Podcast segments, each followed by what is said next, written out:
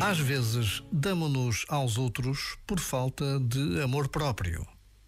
Às vezes, damos-nos aos outros para colmatar o nosso vazio interior.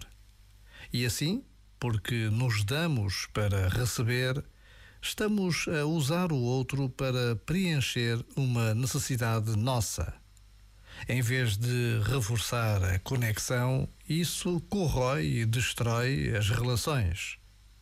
Pelo contrário, quando nos damos a partir da gratuidade, então há um fluir natural, saudável, que constrói e deixa um perfume de leveza e paz profunda.